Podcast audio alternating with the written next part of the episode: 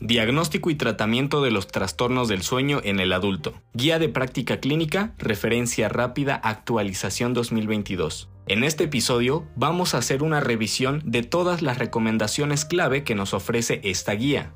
Si quieres ver los algoritmos, ingresa a los links que están en la descripción de este podcast. Primer rubro, trastornos del sueño en el adulto. Primer trastorno, insomnio. Primera recomendación. Utilizar el modelo de las 3P al momento de evaluar al paciente y diseñar las estrategias terapéuticas. Y las 3P son las siguientes. Primera P. Factores predisponentes que incrementan el riesgo de desarrollar insomnio, como la historia familiar y propensión al estrés. Segunda P. Factores precipitantes, son estresores médicos, psicosociales o ambientales que inician el insomnio. Y tercera P, factores perpetuantes. Son conductas que causan un círculo vicioso del insomnio. Por ejemplo, permanecer tiempo excesivo en la cama para poder dormir o preocuparse en cuanto al sueño. Segunda recomendación, el tratamiento del insomnio debe ser integral y etiológico. Por ello, debe ir precedido de una correcta anapnesis que permite evaluar los factores predisponentes, precipitantes y perpetuantes, y dirigir las acciones a prevenir, mejorar y corregir. Los principios del tratamiento para el insomnio incluyen tratamiento de condiciones médicas y psiquiátricas comórbidas, modificar medicamentos y sustancias que interfieren con el sueño y optimizar el entorno. Tercera recomendación, la terapia cognitivo-conductual del insomnio se debe indicar como tratamiento no farmacológico de primera línea en insomnio crónico primario en adultos de cualquier edad. Cuarta recomendación, se otorgará a los pacientes información certera y comprensible acerca del sueño normal, los cambios fisiológicos de acuerdo con la edad y las conductas asociadas a precipitar y perpetuar el insomnio, y aquellas medidas de higiene del sueño que favorecen el adecuado dormir. Quinta recomendación. La terapia farmacológica deberá emplearse solo cuando la terapia cognitivo-conductual del insomnio no sea totalmente efectiva o cuando ésta no sea posible de otorgar. No deberá usarse como monoterapia o de manera indefinida. Sexta recomendación. Las personas que cursan con depresión e insomnio deberán recibir tratamiento farmacológico específico para depresión, lo que ayudará a mejorar la calidad subjetiva de sueño, aunque no tenga impacto sobre la latencia de inicio de sueño. Séptima recomendación. En personas que presenten trastornos de ansiedad e insomnio al mismo tiempo, deberán recibir tratamiento específico para ambos trastornos. En este sentido, el uso de inhibidores selectivos de recaptura de serotonina y ansiolíticos con efecto sedante. Segundo grupo de trastornos. Trastornos respiratorios del sueño. Primera recomendación. El diagnóstico de apnea obstructiva del sueño debe basarse en los síntomas y hallazgos clínicos obtenidos de una historia clínica completa que incluye una historia y un examen físico orientados a problemas del sueño, y los hallazgos identificados mediante las pruebas de sueño. Segunda recomendación, utilizar el cuestionario Stop Bank para la sospecha del diagnóstico temprano de apnea obstructiva del sueño en entornos clínicos, particularmente en países de escasos recursos y clínicas del sueño donde la polisomnografía no está disponible. Tercera recomendación. Los pacientes candidatos para polisomnografía son aquellos catalogados como complicados, los cuales presentan alguna de las siguientes características. Número 1. Un riesgo alto de presentar trastornos respiratorios no obstructivos del sueño, por ejemplo, hipoventilación, apneas centrales, hipoxemia, que suelen presentarse en las siguientes enfermedades. Enfermedad cardiopulmonar, ya sea enfermedad pulmonar obstructiva crónica, insuficiencia cardíaca, cardiopatía isquémica, etc. Debilidad muscular pulmonar secundaria a enfermedad neuromuscular, sospecha de hipoventilación alveolar, historia de enfermedad vascular cerebral y uso crónico de medicamentos como opiáceos o benzodiazepinas. Número 2. Aquel con trastornos del sueño no respiratorios asociado que requieren mayor evaluación de los parámetros no respiratorios, como hipersomnolencia central, parasomnias, trastornos del movimiento o padecimientos que interfieran con la realización de un estudio simplificado, como es el insomnio grave. Y número 3. Condiciones ambientales o factores personales que impidan una adecuada adquisición e interpretación de los datos del estudio simplificado. Cuarta recomendación. La poligrafía respiratoria, con un dispositivo tecnológico adecuado, puede ser usada para el diagnóstico de apnea obstructiva del sueño en pacientes adultos no complicados, con signos y síntomas que indican un riesgo moderado a grave de apnea obstructiva del sueño. Quinta recomendación. Se deben establecer medidas higiénico-dietéticas en todos los pacientes con apnea obstructiva del sueño, tanto si está indicado o no el tratamiento con Presión positiva continua de las vías aéreas, por sus siglas en inglés CPAP. Es imprescindible realizar una evaluación en la que se identifiquen entidades asociadas a la apnea obstructiva del sueño y enfermedades potencialmente reversibles, por ejemplo, obesidad, hipotiroidismo, reflujo gastroesofágico e hipertrofia de amígdalas o alteraciones dentofaciales graves.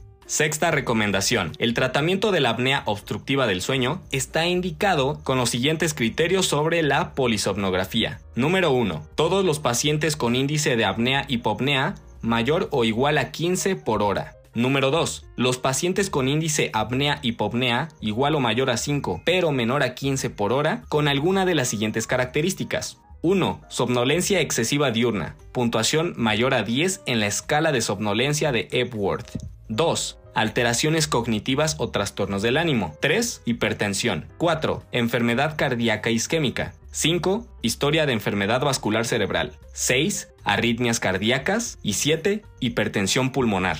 Tercer trastorno, somnolencia diurna excesiva. Primera recomendación, establecer las causas potenciales de la somnolencia excesiva y decidir las pruebas complementarias adicionales que pueden ser útiles para determinar la causa subyacente. Por lo tanto, es necesario comprender la etiología de los síntomas del paciente para iniciar el tratamiento adecuado. Segunda recomendación, realizar polisomnografía con estudio de latencias múltiples, ELSM, para confirmar el diagnóstico de narcolepsia. El hallazgo de dos periodos REM de inicio del sueño, aunado a una latencia promedio sueño menor a 5 minutos hace el diagnóstico de narcolepsia altamente probable si se han descartado otras patologías que restringen el sueño de movimientos oculares rápidos. Cuarto trastorno, movimiento durante el sueño. Primera recomendación. El diagnóstico de síndrome de piernas inquietas se establece de forma clínica y se sospecha en pacientes que se quejan de la necesidad imperiosa de mover las piernas al estar acostados o descansando, sobre todo por la noche. Segunda recomendación. Las terapias farmacológicas consideradas de primera línea para el síndrome de piernas inquietas se describen. Número 1, pramipexol. Se apoya por evidencia fuerte, clase 1. Y número 2, pregabalina. Se apoya por evidencia moderada, clase 2. Tercera recomendación. Realizar una historia clínica detallada para determinar el diagnóstico diferencial y del consumo de fármacos, haciendo énfasis en los fármacos asociados a esta entidad, incluyendo medicamentos no prescritos. Segundo rubro, cuadros o figuras de esta guía. El primer cuadro nos menciona las medidas de higiene de sueño, y son 13 medidas las cuales vamos a abordar. Número 1. Realice ejercicio diario por lo menos 30-40 minutos de preferencia por la mañana con exposición a la luz solar. Se sugiere evitar realizar ejercicio por la noche por su efecto estimulante. Número 2. Practique algún ejercicio relajante como el yoga o tai chi, natación, etc. Número 3. Platique los problemas con la persona indicada. Evite ir a dormir con pensamientos sobre problemas sin resolver. Número 4. Mantenga horarios regulares para acostarse y levantarse, durando en cama en promedio 8 horas toda la semana. Los cambios constantes en los horarios de sueño aumentan la probabilidad de que se generen dificultades graves y crónicas para dormir. Número 5. Evite sustancias estimulantes como café, tabaco, alcohol, chocolate, refrescos de cola después de las 5 pm. No es recomendable utilizar el alcohol como hipnótico. Número 6. Cene ligero, evitando en lo posible alimentos grasosos e irritantes. Tomar algo ligero antes de acostarse como un poco de leche tibia. Número 7. Evite ingesta de líquidos 3 horas antes de acostarse. Número 8. Evite las siestas en el día, con el fin de que no afecte el sueño nocturno. Se permite una siesta no mayor a 30 minutos antes de las 5 pm. Número 9. No realice actividades que aumenten el estado de alerta en cama, como ver televisión para dormir, trabajar en la computadora, dispositivos móviles o radio. Evite discutir. Utilice la cama solo para dormir. Nuestro cerebro necesita asociar el dormitorio y la cama al dormir. Número 10. Retire todo tipo de reloj de su habitación y evite a toda costa ver la hora en cada despertar. Esto genera ansiedad y la sensación de insomnio. Número 11. En caso de vivir en una zona muy ruidosa o iluminada, utilice un antifaz y o tapones auditivos. Número 12. En caso de despertar a orinar durante la noche, tenga cerca un recipiente, como una nica o silla de baño, para evitar traslados al baño. Y número 13, mantener condiciones ambientales adecuadas para dormir, como una temperatura templada, alrededor de los 18 grados Celsius, ausencia de ruidos y luz, colchón adecuado al gusto, etc. En el mismo cuadro se hace mención de la terapia de relajación y conductual para insomnio. Consta de nueve pasos. Número 1. Inicie con el ritual una hora antes de la hora estimada para acostarse. 2. Disminuya la intensidad de la luz o utilice luz tenue en este tiempo. Apague la televisión, computadora o cualquier fuente luminosa. 3. Dese un baño relajante con agua tibia y realice sus medidas de higiene personal. Número 4. Tenga un sofá, reposet o silla cómoda donde sentarse en su habitación. Número 5. Utilice técnica de relajación que consiste en tres partes. Respire lento y profundo con los ojos cerrados. Utilice música suave y relajante. E imagine que está en un lugar que a usted lo relaje. Número 6. Pase a su cama cuando inicie a bostezar o se encuentre relajado. 7. Encuentre la posición más cómoda para dormir que usted prefiera. 8. En caso de despertar, busque nuevamente su posición más cómoda e intente dormir. Y 9. En caso de no poder dormir ya acostado, párese y practique el punto número 6 nuevamente. Cuadro número 2. Cuestionario Stop Bang para evaluación de apnea obstructiva del sueño. ¿Por qué se llama Stop Bang? S de snoring.